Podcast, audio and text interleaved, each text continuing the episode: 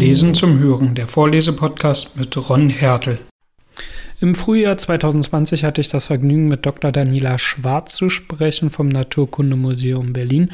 Wir haben uns über Dinosaurier unterhalten und ich bitte im Vorfeld die Audioqualität schon mal zu entschuldigen, da ich zu dem Zeitpunkt noch ein schlechteres Mikrofon hatte und das ganze Gespräch über Skype stattfand. Dennoch wünsche ich euch viel Vergnügen. Willkommen beim Lesen und Hören Podcast. Meine Gesprächspartnerin ist heute Dr. Daniela Schwarz vom Naturkundemuseum Berlin. Hallo, Frau Schwarz. Hallo, guten Morgen. Morgen. Darf ich Sie bitten, sich kurz vorzustellen und zu erzählen, wie man Paläontologe zum Beispiel wird oder Saurier-Expertin beim Naturkundemuseum Berlin? Ja, also mein Name ist Daniela Schwarz. Ich arbeite seit 2008 im Naturkundemuseum in Berlin als äh, Kustodin für fossile Reptilien, darunter auch die Dinos. Das heißt, dass ich praktisch für die Sammlung verantwortlich bin, auch für die Dinos, die in der Ausstellung stehen.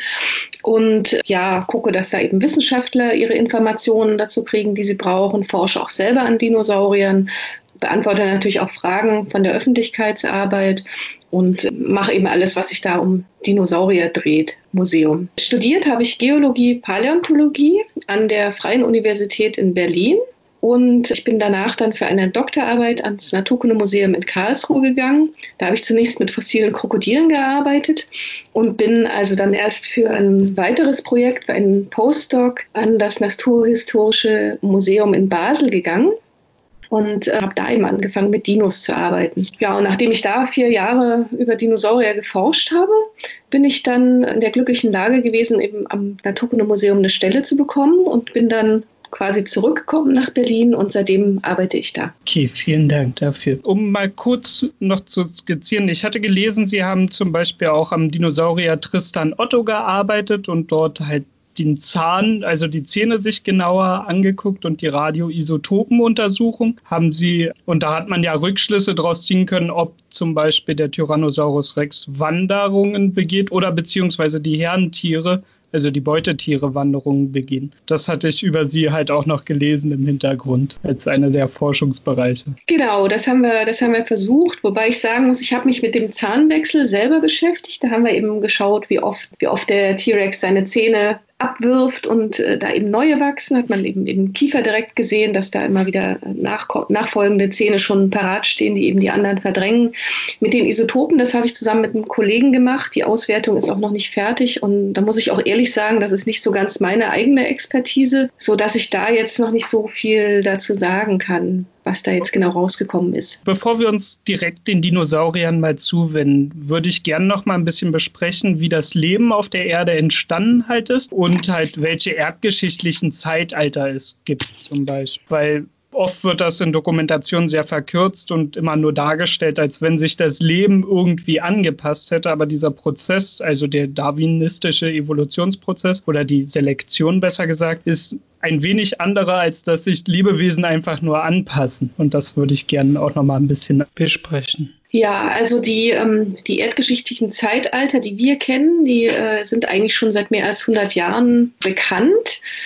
Man hat eigentlich schon ja, seit dem 17. Jahrhundert angefangen, sich damit zu beschäftigen oder ein Bewusstsein dafür zu bekommen, dass, äh, dass eben die Erdentwicklung nicht statisch ist, sondern dass es da immer wieder auch äh, zu Veränderungen kommt, dass sich, dass sich eben viel Zeit hinter diesen Erdschichten verbirgt und äh, wir können die maßstäblich ja wieder sehr grob einteilen. Dann hat man eben eine Einteilung zwischen einer Zeit, bevor das Leben entstanden ist, bis eben zu den Bakterien.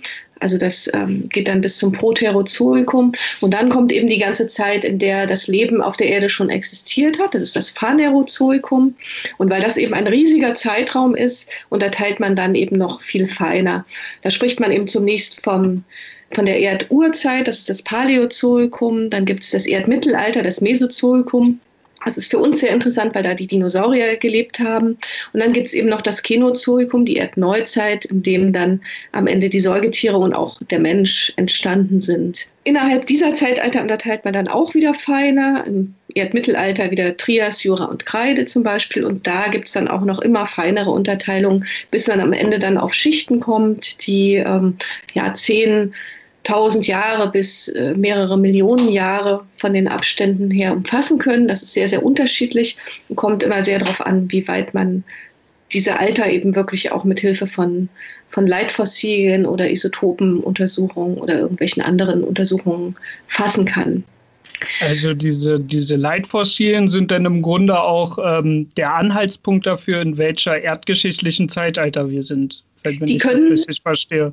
Genau, die können ein sehr guter Anhaltspunkt sein. Man hat äh, zum Beispiel bestimmte Ammoniten, also so Kopffüßler, die eben in bestimmten Erdzeiten sehr häufig waren und die kommen manchmal typischerweise eben nur in einer bestimmten Gesteinsschicht eben mit einer Art vor und dann weiß man einfach, wenn man so einen findet, dann muss man genau eben im mittleren Jura in der Schicht so und so sein. Gibt, das gibt es auch mit kleinen Muschelkrebsen oder Lungenfischen zum Beispiel, die eben so Zähne haben, die sie dann verloren haben. Und da weiß man eben, aha, wenn man diese Zähne findet, ist man jetzt eben in der untersten Kreide. Halt solche Sachen. Das kann sehr aufschlussreich sein. Ich will noch mal einen kleinen Streit, also einen alten Streit in der Geologie aufmachen. Es gab ja einen Streit, also in der Vergangenheit zwischen Neptunisten und Plutonisten. Ich weiß nicht, hatten Sie davon schon mal gehört? Also das sagt mir jetzt selber nicht so also der, viel, der, der, ehrlich sagen. Der, der Streit ging im Grunde darum, also man hat diese Fossilien gefunden im Gebirge zum Beispiel und da gab es eine Fraktion, die Neptunisten, die davon überzeugt waren, dass das ein halt Überbleibsel der großen Sintflut ist, ja, von aus Noahs Zeiten, die dann gesagt haben, dort müsse sich dann quasi das Lebewesen dort nach oben in diese Gebirge gekommen ist. Und dann gab es auf der anderen Seite die Plutonisten, die im Grunde das, was wir heute diese tektonischen Plattenbewegungen, was wir kennen, dieses Aufschichten, damals schon gesagt haben. Und da gab es halt in, in der Geologie ganz lange Zeit ein sehr großer Streit darum.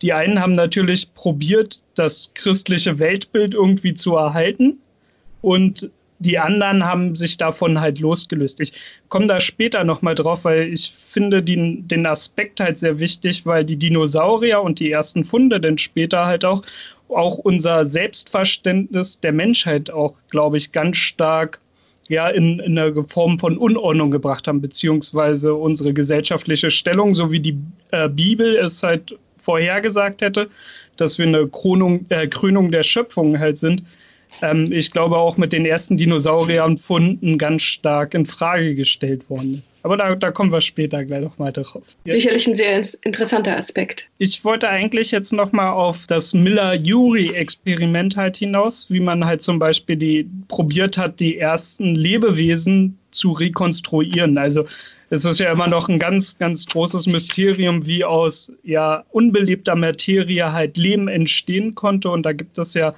mehrere Ansätze, Favoriten zum Beispiel die Black Smokers unter Wasser, wo man halt sagen könnte, das könnten halt Keimzellen des Lebens sein. Früher hatte man dazu Ursuppe gesagt.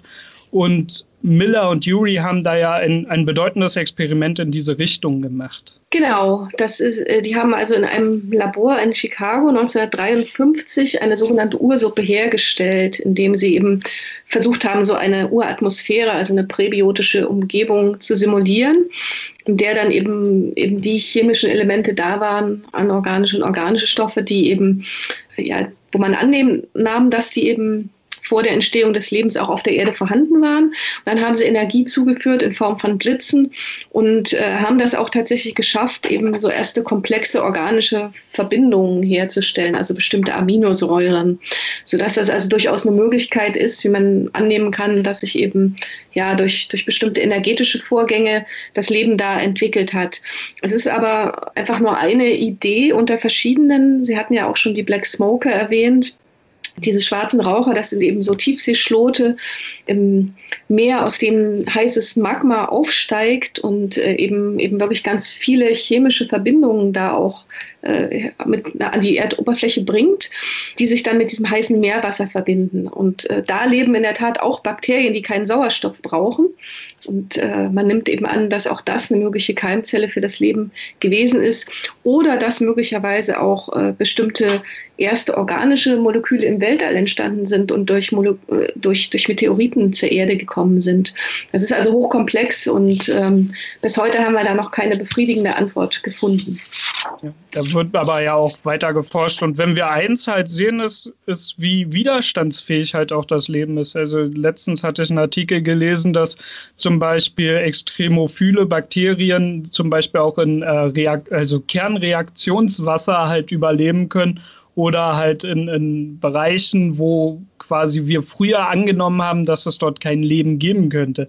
Das ist schon sehr interessant, wie ja, widerstandsfähig das Leben halt auch ist. Kommen wir ein bisschen auf äh, Artenbildung halt rein. Da wollte ich gerne noch ein bisschen was zu Darwin erzählen. Darwin war ja einer der ersten Beobachter, wie sich das Leben entwickelt hat. Und da gibt es ja im Grunde drei große Begriffe, nämlich die parapatrische Artenbildung, die allopatrische Artenbildung und die sympatrische Artenbildung. Und da würde ich gerne noch mal ein bisschen einhaken. Ja, also die, ähm, die Entstehung der Arten hat ja überhaupt äh, die Wissenschaft schon sehr lange beschäftigt. Also man war sich natürlich außerhalb dieses biblischen Konstruktes, das eben Gott nun alle Arten geschaffen hat, doch schon bewusst, dass es, dass es Prozesse gibt oder dass eben, dass eben nicht alles unveränderlich ist, dass sich manche Arten vielleicht sogar miteinander mischen. Und ähm, Darwin war aber eben der Erste, der 1866 mit seinem Buch Die Entstehung der Arten eben, eben das wirklich als wissenschaftlichen Prozess auch erklärt hat, der eben diese Selektion und die Spezifizierung von Tieren eben auf bestimmte Situationen beschrieben hat und er damit eben eine moderne wissenschaftliche Erklärung geboten hat. Und äh, diese ja, diese Beschreibung war im Prinzip der, der Grundstein dafür, dass man später eben mithilfe von der Genetik, die ja dann erst Anfang des 20. Jahrhunderts wirklich anfing, systematisch erforscht zu werden und eben Populationsdynamik, die man sich angeguckt hat, wie agieren die einzelnen Tierpopulationen miteinander, also die man dann eben einfach alles zusammengenommen besser erklärbar machten. Man muss sich natürlich auch fragen, was ist eine Art überhaupt? Biologisch äh, sprechen wir da immer von der Fortpflanzungsgemeinschaft. Das heißt, wir haben Tiere, die sich miteinander verpaaren können, die gemeinsam vererbbare Merkmale haben und ähm, dann eben auch wieder fortpflanzungsfähige Nachkommen zeugen und äh, damit in sich eben übereinstimmende Geno- und Phänotypen haben. Das ist bei heutigen höheren Tieren gut anzuwenden, sage ich mal. Bei ja, Bakterien oder manchen niederen Tieren wird das schon schwierig. Da gibt es also viele Überlappungen, Überschneidungen. Und bei Fossilen ist es natürlich auch schwierig, weil wir eben nur die äußeren, äußeren Merkmale haben, also die Skelettmerkmale. Wir können ja immer mal im Fossilen nicht überprüfen, ob sich Tiere paaren können diese ähm, Art Bildungsdynamik, die Sie angesprochen hatten, das ist, ja, da gibt es eben diese, diese Begriffe der allopatrischen Artbildung, der parapatrischen und der sympatrischen Artbildung. Die allopatrische Artbildung äh, besagt im Prinzip, dass sich Populationen aufspalten, wenn sie physisch voneinander getrennt werden. Und das ist ja auch wieder interessant im Hinblick auf die Plattentektonik, die Sie auch schon angesprochen hatten. Das heißt, wir haben eben irgendein Ereignis, entweder Kontinente driften auseinander und es kommt ein Ozean dazwischen oder entsteht eben ein Ozean oder es gibt einen Vulkanausbruch oder es ist eben durch irgendeinen Grund eine Barriere zwischen, zwischen Populationen einer Art. Die werden getrennt und entwickeln sich dann eben nach einer Weile wirklich genetisch und auch äh, phänotypisch auseinander. Die parapatrische Artbildung ist quasi ähnlich, nur dass man hier eben keine scharf getrennten Gebiete hat. Das heißt, man hat dann Populationen, die sich an so Randgebieten durchaus treffen können, aber sich eben dann nicht mehr miteinander vermischen. Das können zum Beispiel Tiere sein, die dann in so einer nördlichen Population größer sind als in der südlichen. Und bei der sympatrischen Artbildung, die ist eigentlich sehr selten, äh, da haben wir dann eben nur ein Gebiet, in dem sich aber so eine äh, ja, so eine Differenzierung vollziehen kann. Das gibt es zum Beispiel bei bestimmten Buntbarschen oder anderen Fischen, die, äh, die in Seen vorhanden sind. Jetzt zum Beispiel in Afrika, im Malawisee kann man das beobachten, auch noch in verschiedenen anderen Seen in Asien. Was man da braucht, ist im Prinzip einen ganz, ganz starken Selektionsdruck zwischen den Tieren. Also die haben dann unterschiedliche Faktoren, die für die auch sexuelle Auswahl bedeuten und äh, aufgrund derer sie sich eben nur mit ganz bestimmten Tieren wieder verpaaren und dann haben wir eben so eine Differenzierung. Okay, danke schön. Menschen sind ja sehr bedacht, das Leben zu kategorisieren, wie Sie es ja schon angesprochen haben. Aber warum muss man Lebewesen denn eigentlich kategorisieren? Also welchen Zweck dient das eigentlich? Ja, das ist, das ist eine gute Frage. Das ist natürlich auch ein bisschen, bisschen philosophisch fast. Also natürlich haben wir in uns immer den Drang, die Dinge einzuteilen und in irgendeine Kategorie zu packen, um sie ja, für uns irgendwo so einsortieren zu können.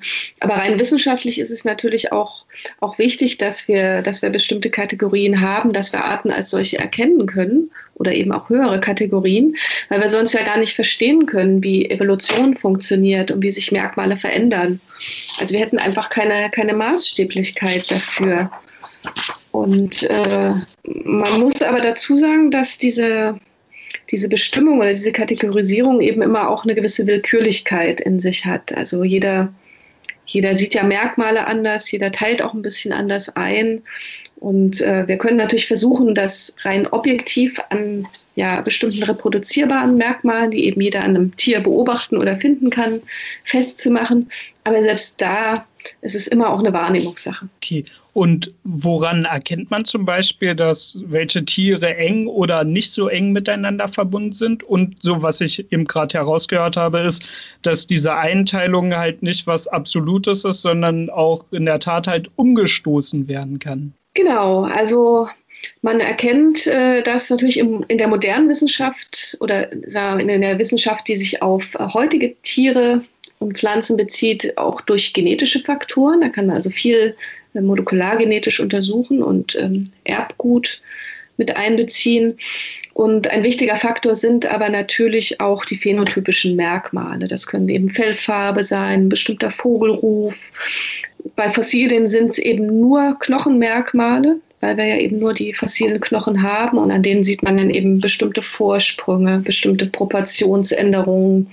Also dass eben manche gedrungener sind und manche schlanker. Das sind also sehr unterschiedliche äh, Merkmale, die man da heranziehen kann. Sie haben ja unter anderem zum Beispiel in Ihrer Obhut ist der Archeopteryx und dort haben wir ja oder wurde ja festgestellt, dass es eine gewisse Verwandtschaft zu den Raubsauriern gibt und das entnimmt man denn dem Knochenbau quasi, oder? Ja, also Archeopteryx ist ja ist eigentlich ein sehr gutes Beispiel dafür, wie ja, wie, wie schwankend das auch sein kann. Also als Archeopteryx äh, gefunden wurde, ist ja der, der berühmte Urvogel in den 1860ern, wurde er zuerst beschrieben, aus den, aus, kommt aus den Plattenkalken von Süddeutschland, von Sonnenhofen. Und man war eben ganz begeistert, weil Darwin kurz zuvor auch schon postuliert hat, dass es ein Bindeglied zwischen den heutigen Vögeln und den Raubdinosauriern geben muss. Er hat also von sogenannten Missing Links gesprochen, ähm, fehlenden Bindegliedern. Und da kam nun Archeopteryx, war also ein befiederter Raubsaurier, wie wir heute sagen würden, also ein praktisch ein Vogelskelett mit Federn und allem, aber doch noch mit Merkmalen von den Dinosauriern. Äh, der hat eben zum Beispiel noch einen, einen knöchernen Schnabel mit Zähnen, hat noch einen langen Knochenschwanz, äh, an den Beinen und an den Armen sind noch nicht, äh, noch nicht die äh, Knochen so miteinander verwachsen, wie das bei heutigen Vögeln ist. Aber trotzdem hat er eben auch Federn, richtige Flugfedern wahrscheinlich. Er hat eben die Vordergliedmaße schon zu Flügeln umgebildet. Er hat einen sehr stark verwachsenen, vogelartigen Schädel und stellt daher eben wirklich so eine Mischung dar. Ja, was macht man nun mit so einem Tier? Äh, damals hat man das eben so klassifiziert, dass es eben der erste ursprünglichste Vogel war. Und da blieb er eben auch lange stehen. Aber in den 80er und 90er Jahren kamen ja dann aus China ganz viele neue Funde von befiederten Raubsauriern, die auch Federn hatten und die eben so eine ja, schrittweise Evolution hinweg von den Raubsauriermerkmalen hin zu wirklich eindeutigen Vogelmerkmalen gezeigt haben.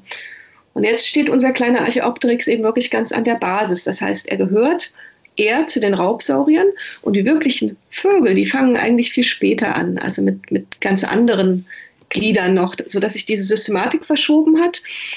Trotzdem ist es natürlich noch ein sehr wichtiges Tier, weil es eben einfach diese Verbindungen so gut zeigt zwischen Raubdinos und heutigen Vögeln.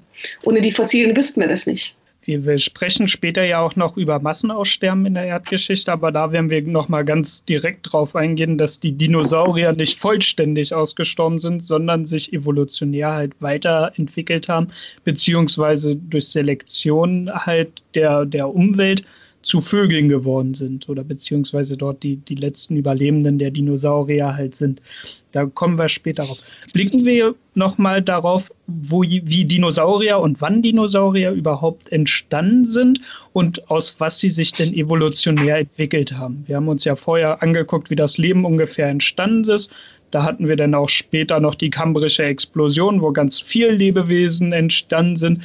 Und ja, wir haben dann die ersten Lebewesen, die an Land gehen. Also Vorweg erstmal Pflanzen und dann natürlich auch andere Lebewesen. Und da wäre es halt, glaube ich, ganz gut als Einstieg, wenn wir über Dinosaurier reden, dass wir mal klären, wo das Ganze mit den Dinosauriern denn anfängt.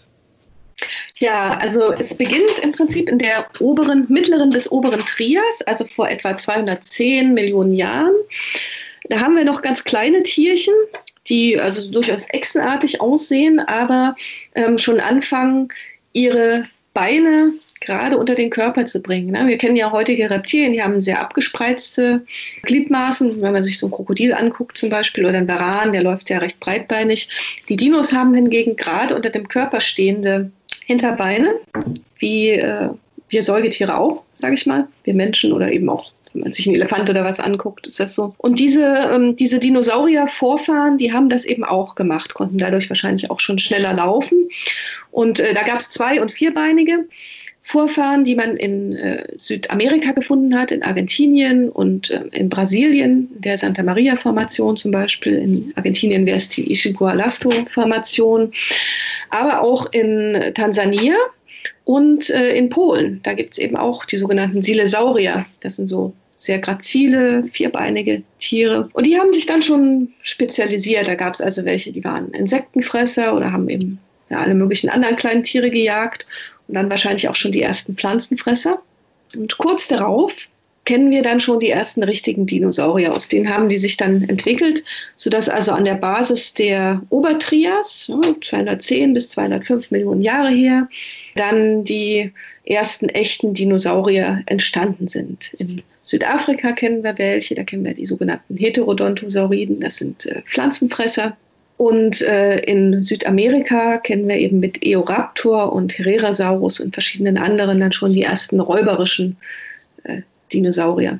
Gibt es denn ungefähre Schätzungen, also wie viele Arten es denn an Dinosauriern gab, beziehungsweise wie viele Arten sind denn uns heute bekannt? Das ist natürlich sehr schwer, das alles ähm, zu rekonstruieren, aber es gibt ja auch Schätzungen, sage ich mal, wie viele Lebewesen heute auf der Erde gibt. Denn vermute ich mal, gibt es auch Schätzungen da hinein, wie viele es sein könnten in dieser Zeit. Ja, das gibt es in der Tat. Also wir haben ja jetzt schon mehr als 1000 Dinosaurierarten, die wir kennen, die also sich auf ungefähr 600 plus Gattungen äh, verteilen.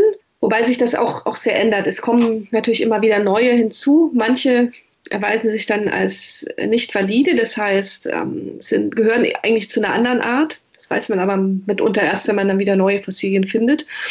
Und es gibt Schätzungen, die sagen, dass man jetzt erst ein Drittel der gesamten Dinosaurierarten überhaupt gefunden hat oder nachweist. Man muss ja auch davon ausgehen, dass der Fossilbericht nicht alles abbildet, dass also auch nur ein Teil der Tiere, die wirklich existiert sind, überhaupt zu Fossilien werden konnten oder überhaupt versteinert sind unter günstigen Bedingungen. Und von daher denke ich, es wird auf jeden Fall in den nächsten Jahren, Jahrzehnten, Jahrhunderten, das weiß ich noch nicht, noch einen sehr, sehr großen Zuwachs geben an verschiedenen Dinosaurierarten. Aber es wird nie möglich sein, alle, alle zu erfassen. Was mir sehr aufgefallen ist, wenn man halt Leute über Dinosaurier fragt, fallen einem immer sehr schnell die Namen Tyrannosaurus Rex, Stegosaurus, Velociraptor ein, Utahraptor vielleicht noch.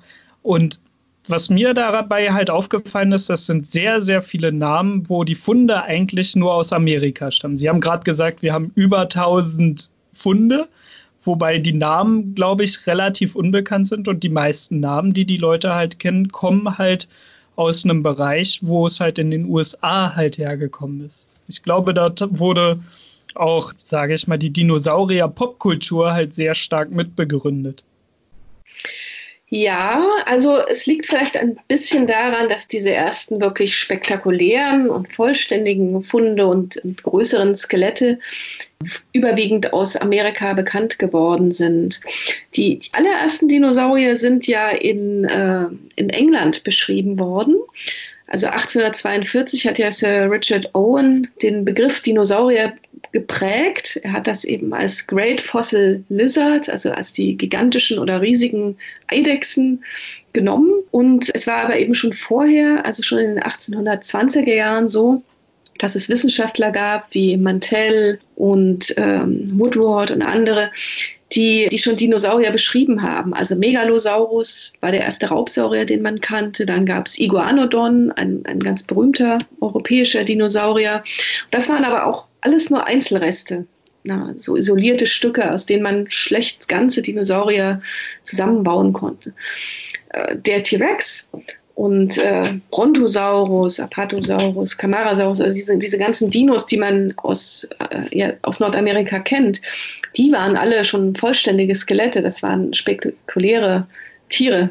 Ähm, ich wollte noch mal ganz kurz auf die Kategorisierung noch mal ganz kurz zurückkommen. Ähm, wie wird die Art paläontologisch denn eigentlich festgemacht? Ja, paläontologisch können wir eben wirklich nur die Knochenmerkmale nehmen. Genetik geht nicht, weil äh, das Erbgut DNA ist, ist vollständig zerfallen. Nach 14.000 äh, 14 Jahren ist die weggelöst. Und daher können wir wirklich nur Knochenmerkmale zu Rate ziehen. Nun haben wir Glück. Für, oh, Verzeihung, was sind das für Merkmale? Ja, also das sind zum Beispiel eben einfach bestimmte Knochengrate oder eben Proportionen ja, ob jetzt ein Schädel kurz oder lang ist, ob eine bestimmte Rauigkeit irgendwo ist. Dann haben wir ja bei den Wirbeltieren und auch bei anderen dieses Konzept der Homologie, dass sich eben bestimmte Merkmale aufgrund von Verwandtschaftsverhältnissen ähneln. Das sind zum Beispiel ein bekanntes Merkmal für Homologie ist eben der, der Vorderarm oder, oder die praktisch die Unterteilung der Gliedmaßen eben in bestimmte Bereiche. Und da kann man natürlich auch eine, eine Verwandtschaft wieder mit festmachen. Ne? Jemand, der einen Arm hat oder ein Bein, ist eben, gehört eben zu den Wirbeltieren, das ist klar. Und äh, es geht aber wirklich bis in kleinste Details, also dass man, dass man eben wirklich die, die Fingerknochen anguckt oder ähm, am, am Schädel gibt es sehr, sehr viele Merkmale, zum Beispiel, dass man eben ja, diese Rauigkeiten hat oder Vorsprünge als Dinosaurier stellen wir uns ja oft, sage ich mal, echsenartige Wesen halt vor. Wir hatten ja schon vorher angesprochen, dass viele an auch Federn hatten. Ich frage mal jetzt ganz direkt, wenn wir Dokumentationen sehen, zum Beispiel Walking with Dinosaurs von der BBC, ähm, wie kommt man dazu, sage ich mal, die Dinosaurier so aussehen zu lassen, wie wir sie halt kennen oder beziehungsweise wie viele von uns sich die vorstellen? Ja, das ist ein langer Prozess. Also man hat natürlich dieses Skelett. Wenn man Glück hat, ist es relativ vollständig und man kann daraus eben mit Hilfe von Ergänzungen oder auch ohne dann so einen ganzen Dinosaurier hinstellen. Und dann äh, muss man da natürlich genau gucken, wie, ähm, wie könnten die Muskeln ausgesehen haben, wie könnte das Tier von der, von der Haltung her gestanden haben. Äh, man muss sich eine Haut denken und eben so den gesamten Körperumriss auch vergleichen mit dem, was man von heutigen Tieren kennt. Die Farbe ist schwierig. Da wissen wir eben jetzt wenig drüber. Ähm, meistens nimmt man analog äh, heutige Tiere, die in einer ähnlichen Umgebung leben, wie der entsprechende Dinosaurier und versucht dann eben eine ähnliche Farbgebung oder ein Farbmuster aufzubringen. Und ja, dann versucht man natürlich auch Verhalten zu rekonstruieren, dass man eben eben geschaut, können wir jetzt vielleicht von diesem Saurier rekonstruieren, dass er in Herden gewandert ist oder dass er einzelgängerisch war. Und wir wissen natürlich Raubsaurier, klar, die haben gejagt, aber auch da gibt es Unterschiede. Haben die Tiere gelauert und dann nur schnell ihre Beute überwältigt oder gibt es eben welche, die schnell gelaufen sind und möglicherweise eben wirklich gehetzt haben? Ähm, ja, dann noch eine Frage, wie war denn das Leben von Dinosauriern? Gibt es Anzeichen, sage ich mal, für soziale Verknüpfungen war, Dinos, haben die sich gekümmert zum Beispiel um ihren Nachwuchs oder gab es eventuell symbiotische Beziehungen, von denen wir vielleicht irgendwas wissen? Also von symbiotischen Beziehungen weiß ich jetzt selber nichts. Das lässt sich auch fossil, glaube ich, schlecht nachweisen. Äh, Räuber-Beute-Beziehungen kann man zum Teil nachweisen, weil manche Raubsaurier auch Bissspuren hinterlassen haben. Ein klassisches Beispiel ist eben da wirklich wieder der Tyrannosaurus, der eben sich ähm, von Hadrosauriern, also diesen Entenschnabeldinos und ähm, Ceratopsian, also die Triceratops, ernährt hatten. Und da findet man auch bei den entsprechenden Beutetieren immer wieder Bissspuren, die man dann eindeutig dem T-Rex zuordnen kann. Soziale Beziehungen kennen wir dadurch, dass wir zum Beispiel Eier haben und dann auch die Dinosauriern zugeordnet werden können und dann eben auch bestimmte Knochen von diesen Dinos finden. Also es gibt ein ganz berühmtes Beispiel von dem ähm, Oviraptor. Das ist also ein kleinerer Raubsaurier aus dem asiatischen Raum, der hat den Namen Eierdieb bekommen. Früher, den hat man also auf so einem Nest gefunden und hat früher gedacht, der hat da die Eier geklaut und gefressen. Und erst später hat man dann rausgefunden, dass der aus seinem Nest gesessen und gebrütet hat. Das war also sein, sein eigenes Gelege, was er da bewacht hat. Ja, solche Sachen halt. Und dann wissen wir natürlich auch aus Spurenfossilien, ob Dinosaurier ähm, gewandert sind und, und da auch Herden gebildet haben, wo sie auch ihre Jungtiere mitgehabt haben. Das sieht man zum Beispiel bei Sauropoden ganz gut, den riesengroßen Langhalsdinos. Da gibt es also so riesige Platten, wo man Spuren hat von großen Tieren und kleineren Tieren und also eine sehr, sehr gemischte Zusammensetzung. Wir wissen ja zum Beispiel auch von Krokodilen, die kümmern sich ja sehr liebevoll um ihren Nachwuchs. Das hat man ja lange Zeit, sage ich mal, Reptilien eher nicht unterstellt, sondern da hatte man gesagt, ja, die liegen ihre Eier und kümmern sich dann nicht um den Nachwuchs und die werden vollständig entwickelt. Es gibt ja da auch Beispiele dafür, zum Beispiel die Schild, bei Schildkröten ist es ja so, dass die, wenn die die Eier gelegt haben, müssen die Schildkröten halt ins Meer kommen und da gibt es ja keine soziale Vernetzung, sage ich mal, mit den Eltern. Ich, vermutlich wird es halt bei den Dinosauriern Arten geben, die sich halt um ihren Nachwuchs gekümmert haben und halt andere, die sich vielleicht weniger gekümmert haben. Ja, das denke ich auch. Also das ist sicherlich sehr unterschiedlich. Man kann das natürlich nur dann nachweisen, wenn man wirklich so, ein, so eine Interaktion hat äh, oder eben diese, ja, diese, diese Nachweise dann zusammenfindet. Also ein Ei und dann Knochen. Bei Sauropoden zum Beispiel gibt es große Eiablageplätze, wo man annimmt, dass sie jedes Jahr wieder dahin gekommen sind und ihre Eier dort abgelegt haben. Und so ähnlich wie Brutvögel ihre Plätze halt immer wieder genau. suchen. Also genau. das ist auch interessant, ja. Genau. Schauen wir uns mal ein bisschen noch an, ähm, bevor wir dann, sage ich mal, zu den ersten Pionieren nochmal zurückkehren, was wir erzählt hatten, wie wir ja das Aussterben allgemein des Lebens halt immer wieder auf der Erde beobachtet haben und dass es halt zu ungefähr fünf Aussterbeprozessen auf der Erde kam und was für Zusammenhänge es dort gibt. Ja, also Massenerststerben in der Erdgeschichte gibt es immer wieder. Wir kennen aktuell im Fossilbericht äh, fünf wirklich große Aussterben. Man spricht dann von einem Massenaussterben, wenn mindestens äh, drei Viertel, also etwa 75 Prozent der Tierwelt äh, verschwinden innerhalb eines sehr kurzen geologischen Zeitraums. Ich sage das mit dem geologischen Zeitraum, weil dies heißt, wir sprechen da von wenigen tausend bis hunderttausend Jahren. Also das ist nicht innerhalb von ein, zwei Jahren, dass da irgendwie was, was weg ist. Das ist ganz interessant, weil weil das vielleicht ein bisschen erklärt, warum es heute so schwierig ist zu beurteilen, was, ähm, was mit unserer Umwelt passiert. Wir sind ja mittendrin und diese großen Zeiträume, die können wir jetzt auf unseren kleinen Maßstab gar nicht so erfassen. Im Fossilbericht können wir das aber natürlich schon. Und ähm, da haben wir eben, wie gesagt, diese, diese fünf Massenaussterben Einmal in der Erdallzeit, da gab es eben eins im Ordovicium, im Devon, im Perm. Dann gab es ein Massenaussterben am Ende der Trias, also vor etwa 200 Millionen Jahren, wo 80 Prozent der, ähm, der Tierwelt verschwunden ist und durch neue Tiere ersetzt wurden. Und das ist ganz interessant, weil das die Zeit war, wo auch die Dinosaurier begonnen haben, sich extrem auszubreiten und äh, eben wirklich zu dominierenden Lebensformen des Landes geworden sind. Man nimmt eben an, dass das auch darauf beruht, dass sich die Lebewelt dann eben so umgestaltet hat, dass dieses Massenaussterben da war und die Dinosaurier eben so opportunistisch waren und gleichzeitig eben durch diesen aufrechten Gang, sage ich jetzt mal, oder diese, diesen geraden Gang eben, eben so viele Vorteile hatten, dass sie da eben, eben sehr viele Nischen besetzen oder eben realisieren konnten und sich dadurch dann so ausgebreitet haben.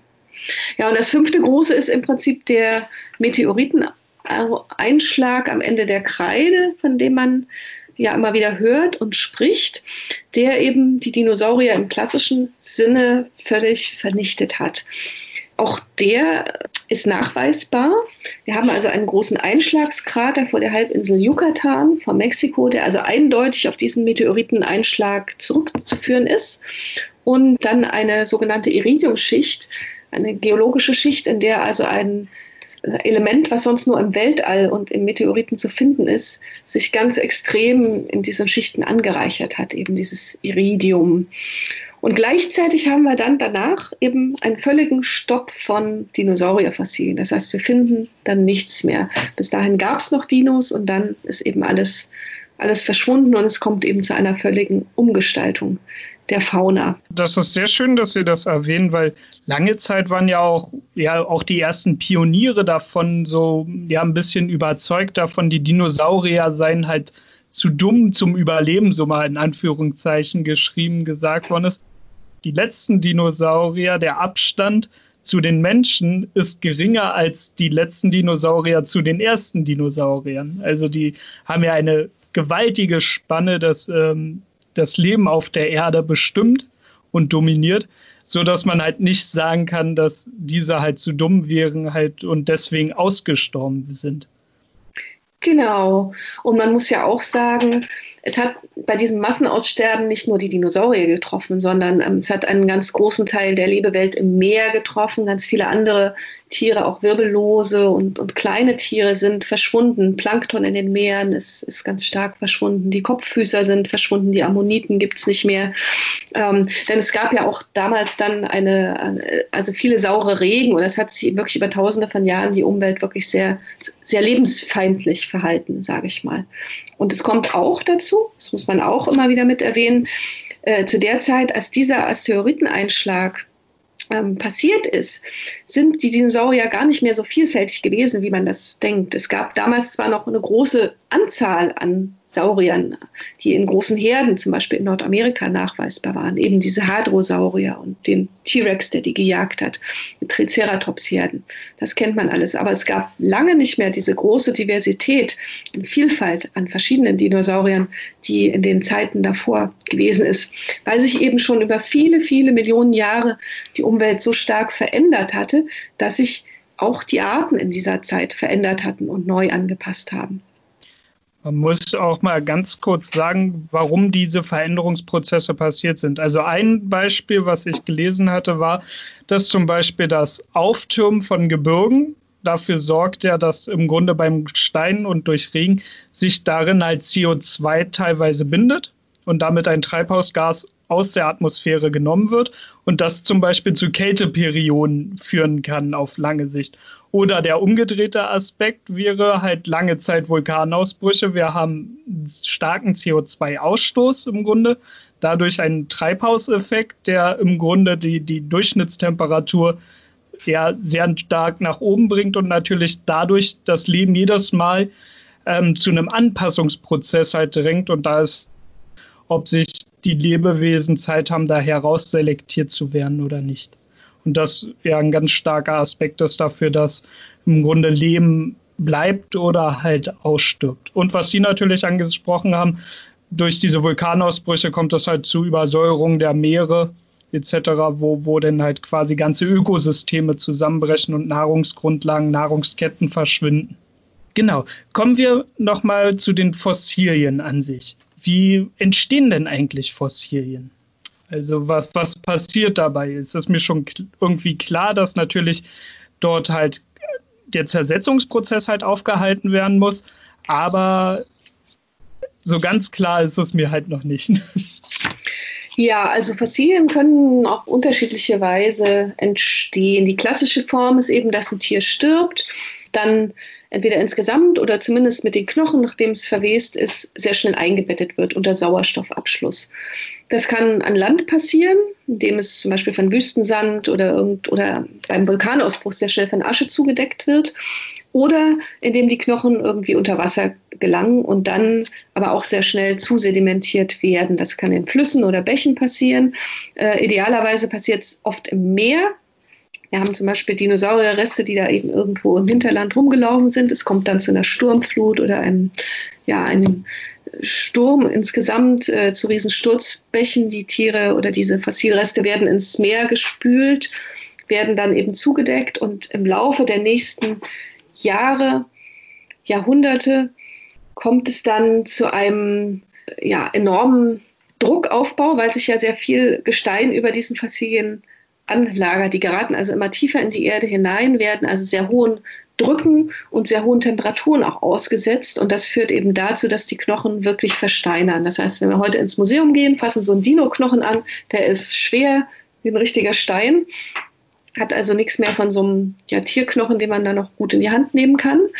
Und wir finden auch praktisch noch die Struktur des Knochens. Wir sehen also sogar noch Knochenzellen oder eben bestimmte Bestandteile des Knochens, aber alles, was eben organische Materie war, ist durch Mineralien ersetzt worden. Das ist also nur ein, Artbild dieses Knochens. Und was für Rückschlüsse kann man zum Beispiel aus so, Sie haben ja gerade gesagt, dass dort Strukturen gesehen werden.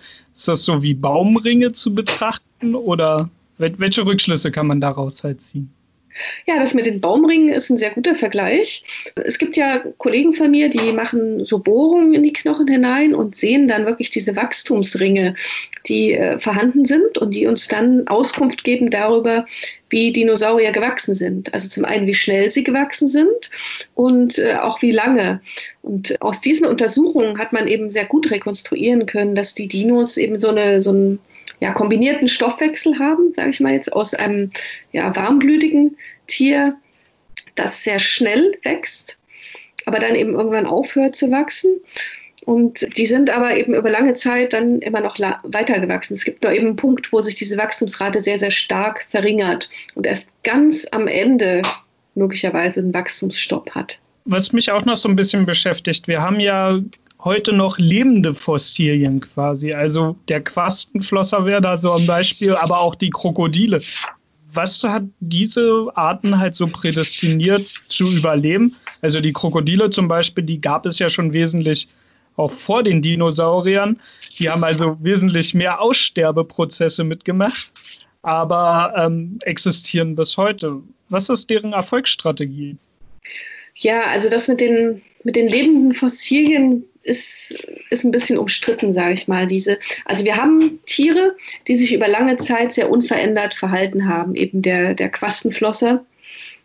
Ähm, die haben einfach eine sehr geringe Evolutionsrate. Das heißt, die bleiben lange unverändert und äh, eben konstant in ihren Merkmalen erhalten, besiedeln möglicherweise auch Lebensräume, die eben nicht so von starken Veränderungen betroffen sind. Im Falle des Quastenflossers eben die Tiefsee oder die tieferen Meeresbereiche. Ein anderes Beispiel wären zum Beispiel auch ähm, Pfeilschwanzkrebse, die man kennt man ja an, Amerikas Küsten überall. Das sind auch Tiere, die es schon zu Urzeiten gab und die sich vom Aussehen her auch nicht wirklich verändert haben. Innerhalb derer es aber sehr, sehr viele unterschiedliche Arten auch gibt. Da sind auch viele neue Arten entstanden. Aber eben der Bauplan ist so ein, praktisch einem Leben fast ähnlich. Also man muss da wirklich schon ähm, ja, schon eine geringe Evolutionsrate haben.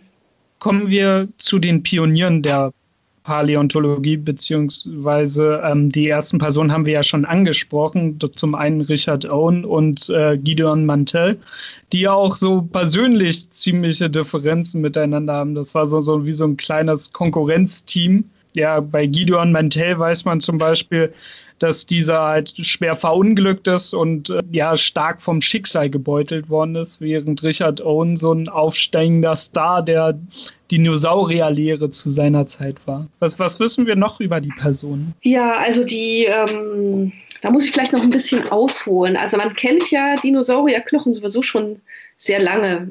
Hat das vorher auch zum Teil mit so Drachenknochen in Verbindung gebracht. In China zum Beispiel die Drachensage ist also eindeutig auch auf, auf Dinosaurierknochenfunde zurückzuführen. Diese Dino-Knochen werden dort ja zum Beispiel bis heute noch in der traditionellen chinesischen Medizin eingesetzt, haben da eine gewisse, oder denen wird eben so eine Heilwirkung auch zugeschrieben. Aber wir kennen das auch von vielen anderen, äh, sagen wir mal, ähm, indigenen Völkern, wenn da irgendwo Dinosaurierknochen waren, wurden die also in die Sagen mit einbezogen. Und im, in der modernen oder sagen wir mal in der westlichen Welt ist es eigentlich schon seit dem 17. Jahrhundert bekannt, dass es Dinosaurier gab. Nämlich ähm, ein Herr namens Robert Plott hat schon 1677 ein Unterschenkelrest von einem Megalosaurus, also einem riesigen Raubsaurier in England, abgebildet. Er wusste aber nichts damit anzufangen. Er hat gesagt, entweder ist das ein Mensch, der drei Meter groß ist, oder es stammt vielleicht von einem Kriegselefanten, den also damals Hannibal über die Alpen geführt hat oder hat das halt so interpretiert. Das wurde dann auch kurz darauf wieder von einem anderen Wissenschaftler namens Brooks aufgegriffen und ähm, als Scrotum humanum beschrieben, weil es eben einem menschlichen Hodensack so ein bisschen ähnelt, dieser, dieses äh, Schenkelende, also das vielleicht als, als Anekdote dabei. Äh, systematisch ist es aber dann in der Tat mit dem äh, Gideon Mantell losgegangen, der also in den 1820er Jahren dann als eines der ersten Fossilien Iguanodon beschrieben hat. Iguanodon ist ein pflanzenfressender Vogelfußdinosaurier und da hat eben 1822 seine Frau in einem Steinhaufen vorm Haus wohl äh, so eine Kralle und bestimmte andere Teile gefunden. Sie wusste, ihr Mann sammelt äh, Steine oder interessiert sich eben dafür, hat sie ihm gezeigt. Und er hat eben dann aus diesen und anderen Sachen eben diese Iguanodon-Beschreibung gemacht. Gleichzeitig äh, gab es dann einen Herrn Buckland, das war der erste Geologieprofessor in Oxford, der wieder von diesem riesigen Megalosaurus, der also in den 18, in den 1670ern schon beschrieben worden war, Knochen gesammelt hat und sie äh, in den Jahren 1815 bis 1824 dann richtig beschrieben hat. Und Richard Owen, hat das dann sozusagen zusammengefasst. Also der war eben Anatomieprofessor in London, hat das Natural History Museum mit aufgebaut und begründet, war ein sehr anerkannter und berühmter Mann.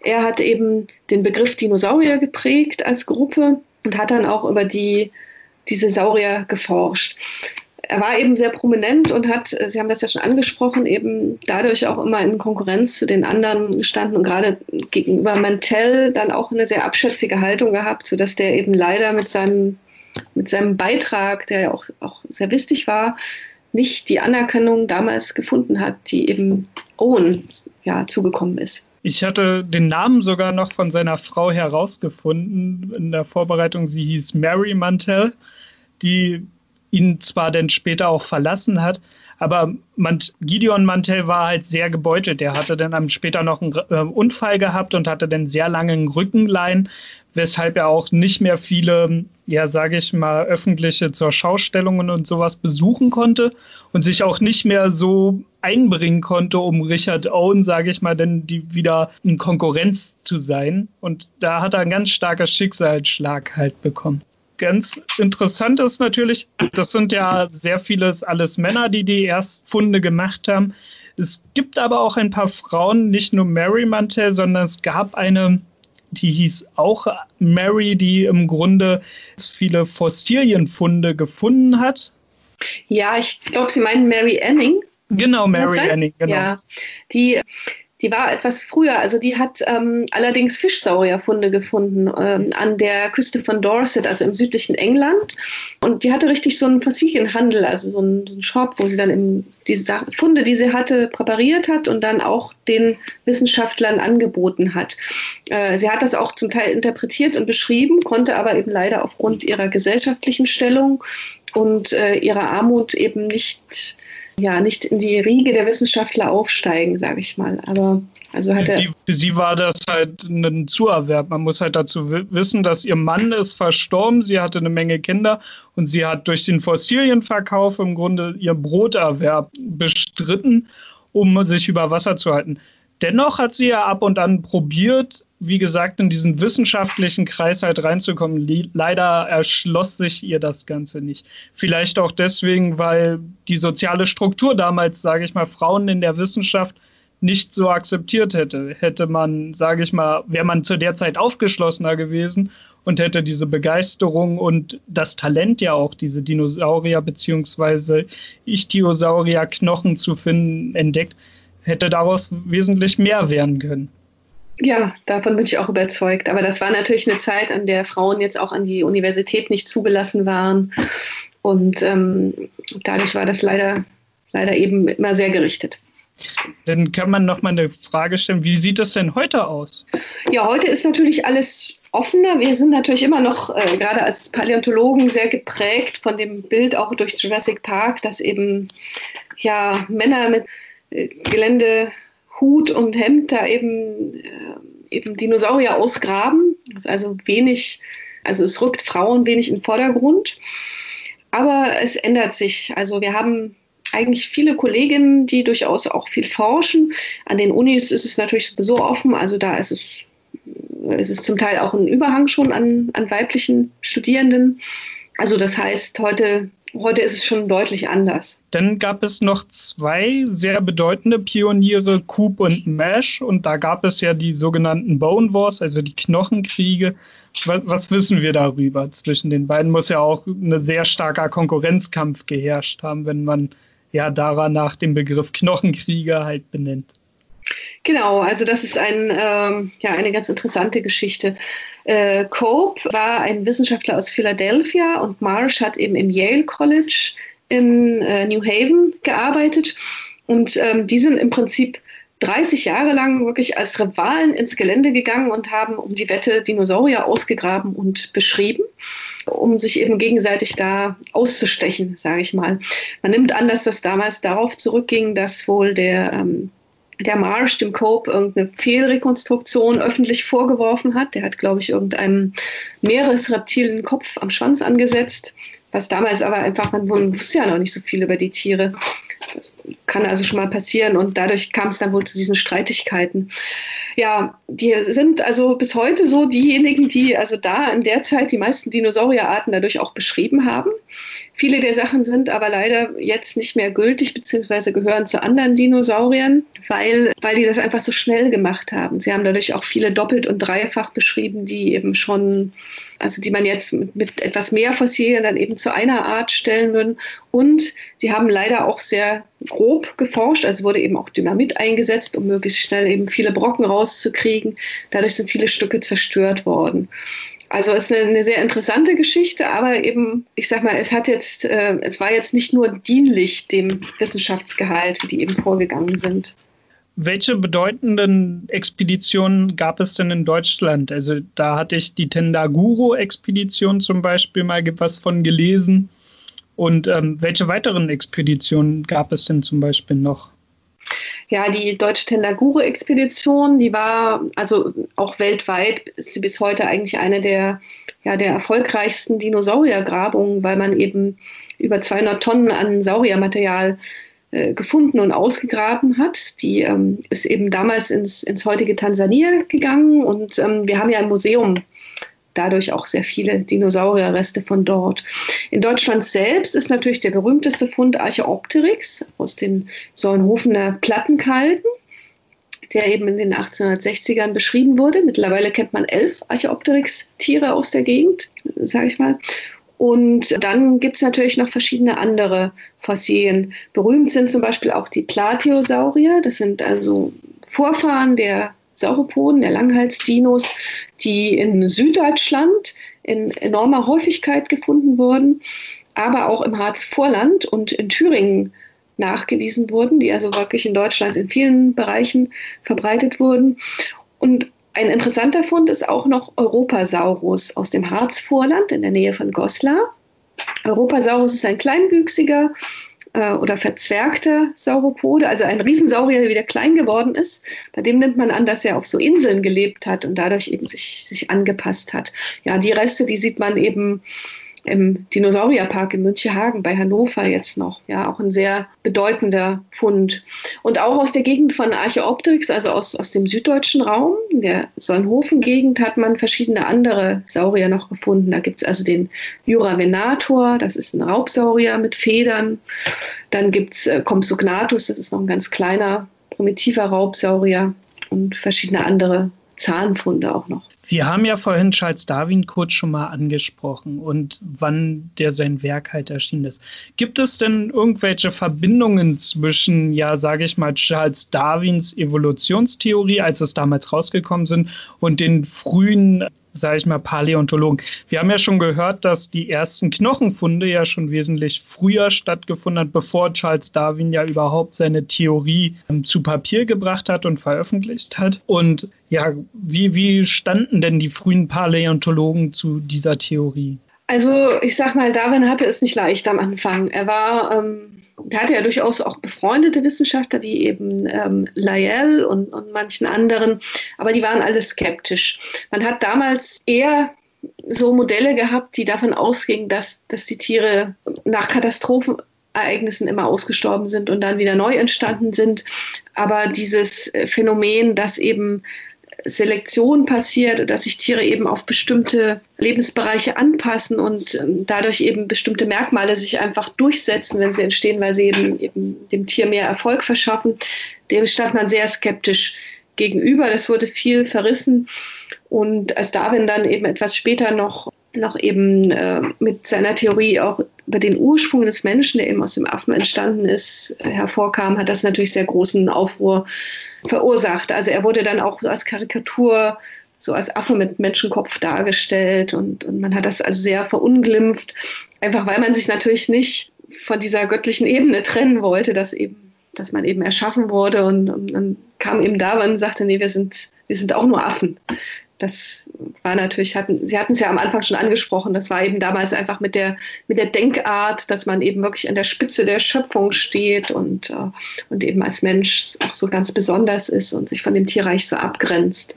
Das war da schlecht vereinbar. Also ein Problem war ja zu jener Zeit dieses kirchliche Weltbild. Es gab zum Beispiel einen James Usher, ein, ein Kirchenmensch, der ausgerechnet hat, wie alt die Menschheit sein soll. Ja, und das war im 16. Jahrhundert, aber war dann noch lange Zeit bis Darwin halt gang und gäbe, dass die Menschen glaubten, dass 4004 vor Christus die Menschheit begangen mit Adam und Eva.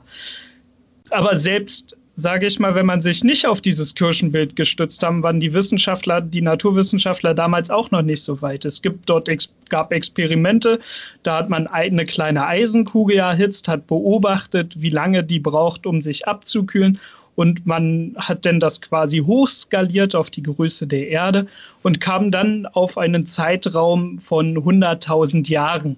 Ja, und im Grunde beide Theorien, ob es jetzt, sage ich mal, die kirchliche ist oder die, die wissenschaftliche zu jener Zeit, konnte nicht erklären, wie es zu versteinerten Knochen kommen konnte in, in so, so einem Zeitaufwand.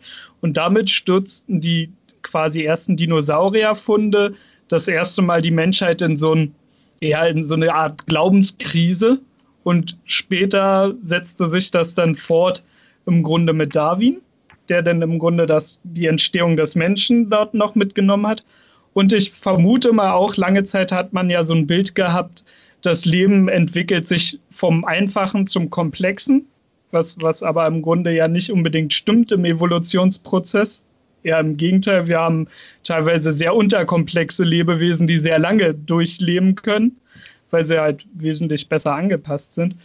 Und ja, da ist es dann schon sehr erstaunlich, dass wir dann auch weitermachen, wenn wir das Ganze jetzt medial uns angucken, dass man die Dinosaurier am Anfang halt als eher diese plumpen Lebewesen dargestellt hat weil man halt der Überzeugung war, die müssen halt ausgestorben sind, weil sonst wären wir als komplexeres Leben nicht vorgegangen. Wann, wann änderte sich denn eigentlich dieses Bild? Also wir haben jetzt in Jurassic Park haben wir eine ganz andere Dinosauriervorstellung im Grunde als in, in sage ich mal, den ersten Werken, die über Dinosaurier geschrieben worden sind, wie in Die vergessene Welt. Ja, genau, das ist, das ist ganz interessant. Also man hat natürlich mit den ersten Dinosaurierfunden auch äh, nicht sehr viele Vergleichsmöglichkeiten untereinander gehabt und man hat lange Zeit Dinosaurier eben wirklich nur als Reptilien begriffen und sich dadurch auch an den heutigen Reptilien orientiert. Deshalb wurden die eben als ähm, ja, schwere sehr träge und langsame Lebewesen auch dargestellt. Bei den riesigen Sauropoden hat man gedacht, das kann unmöglich sein, dass die sich am Land fortbewegt haben. Die wurden deshalb also rekonstruiert, dass sie in Sümpfen gelebt hatten und mit ihren langen Hälsen rausgeguckt haben, da als Schnorchel. Und im Prinzip hat sich das erst in den 1980ern geändert, als nämlich ein Wissenschaftler namens Robert T. Becker ein Buch, äh, The Dinosaur Heresies, veröffentlicht hat, also sozusagen die, der ketzerische Blick auf die Dinosaurier. das jetzt frei übersetzen würde. Und der hat eben gesagt, das ist doch gar nicht so. Guck doch mal auf die, auf die Knochen, guck doch mal auf das, was wir wissen. Dinosaurier waren gar nicht langsam, die konnten schnell laufen, die waren, wir haben Nachweise für soziale Aktivität. Möglicherweise hatten die auch äh, einen höheren Metabolismus und waren zumindest zeitweise warmblütig. Und der hat eben dieses Bild dann so umgeworfen. Und danach ist eben dann wirklich auch in der Forschung was passiert, dass sich Leute auch, auch mal äh, wieder unter einem anderen Blickwinkel Dinosaurier angeschaut haben und diese Rekonstruktionen verändert haben. Also bei uns im Museum ist ja das prominente Beispiel eben der, der große Brachiosaurus oder Giraffa-Titan, der eben früher wirklich auch so mit so abgespreizten Beinen wie ein Reptil dastand und eben nach neuen wissenschaftlichen Erkenntnissen wirklich sehr dynamisch und auch gerade aufgestellt wurde, sodass man eben wirklich sieht, der, der ist einfach gelaufen, der hat gelebt und ähm, konnte an Land leben. Ja, und Jurassic Park war im Prinzip dann auch bahnbrechend, weil es eben diese moderneren äh, Erkenntnisse erstmal so auf den Punkt gebracht hat und wirklich so eine moderne Rekonstruktion auch von Dinosauriern gezeigt hat. Klar ist das nach jetzigen Maßstäben auch wieder vieles überholt, aber in den 90ern war das eben wirklich ein, ein ganz moderner und toller neuer Blick auf die Dinos. Ich hatte auch gelesen, dass zum Beispiel ein Großteil aller Dinosaurierarten erst nach 1990 entdeckt worden ist. Also dass dieses Bild, was man, man, man dachte ja lange Zeit auch in den 90er Jahren, dass, dass man schon sehr viel über die Dinosaurier wusste. Aber mir war vorher, bevor ich halt ein Buch noch gelesen hatte darüber, nicht klar, dass man erst so spät die ganzen Arten jetzt erst entdeckt hat ist denn das Bild, sage ich mal, von Jurassic World, was jetzt 2015 als quasi Adaption von den Jurassic Park-Reihe ist, sind diese Bilder, die dort gezeigt werden, immer noch so modern, wie es in den 1990er Jahren halt war? Oder hat sich die Wissenschaft da schon wesentlich weiterentwickelt und das Bild der Dinosaurier wird nur nicht medial kommuniziert? Also ich weiß jetzt nicht so genau, wie das mit den, also wie das mit dieser äh, Vielfalt der Arten war. Also da kann ich gar nicht so viel dazu sagen. Zu ähm, Jurassic World denke ich, also im Grundsatz stimmt es schon noch überein. Aber man hat natürlich jetzt, also ich sag mal, die Wissenschaft kann vielleicht mit den Medien nicht so mithalten. Es wird ja immer versucht, da jetzt wieder was Neues und wieder was Tolles äh, dazu zu erfinden, um das Ganze nochmal ein bisschen aufzuwerten. Aber wissenschaftlich arbeiten wir natürlich langsamer. Das heißt, wir kommen, vielleicht würde ich so sagen, wir kommen da eher nicht, nicht hinterher. Also also das Denken in diesem Film ist dann wieder schneller und geht dadurch auch vielleicht wieder in der Richtung, wo man sagen, jetzt ist es nicht mehr wissenschaftlich, solche Hybriden da zu haben oder irgendwelche anderen Tiere noch zu erfinden, die es eben so nicht gegeben hat. Das verlässt eigentlich jetzt schon wieder diesen Pfad der, der wissenschaftlichen Interpretation und geht, geht hin einfach in, in Fantasie. Ich könnte mir halt auch gut vorstellen, dass etwas Echsenhaftes ja einen ganz bestimmten Furchttypus des Menschen begreift. Also wenn wir auch, sage ich mal, wieder in die Bibel schauen, haben wir die Schlange als böse Kreatur und ein Echsenkörper ist vermutlich, macht den Leuten mehr Angst, als wenn wir dort einen gefiederten Velociraptor zum Beispiel sehen würden. Genau, das, äh, das spielt sicherlich auch eine Rolle und möglicherweise auch, dass es, dass es sehr schwer zu animieren ist, wenn man lauter Federchen hat. Das weiß ich nur nicht, wie das technisch umsetzbar ist. Aber ja, klar, vielleicht will man den Leuten auch einfach ihr Bild lassen oder denkt, das ist eben jetzt das Erfolgsmodell und so muss es dann eben, eben bleiben, damit die Leute sich das angucken. Ne, es ist halt immer wieder ein Spannungsbild von medialer Aufmerksamkeit. Also man muss halt spektakuläre Bilder halt liefern und der wissenschaftlichen Realität, so würde ich das sehen. Zum Abschluss wollte ich noch fragen, haben Sie denn einen Dinosaurier, den Sie favorisieren?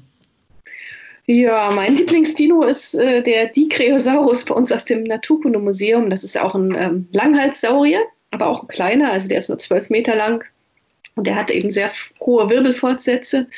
Er ist eigentlich ein ganz, ja, ein bisschen seltsamer Dinosaurier. Er gehört auch zu einer Gruppe von, von Pflanzenfressern, die, die Kreosaurier, die so ein bisschen anders sind. Die haben also ganz, äh, zum Teil so Stacheln auf dem Rücken und so, ja, solche Fortsätze. Falls sich jetzt die Hörer mehr für Dinosaurier interessieren, haben Sie vielleicht noch eine Buchempfehlung für jemanden, der sich da noch ein bisschen tiefer in die Materie einlesen möchte?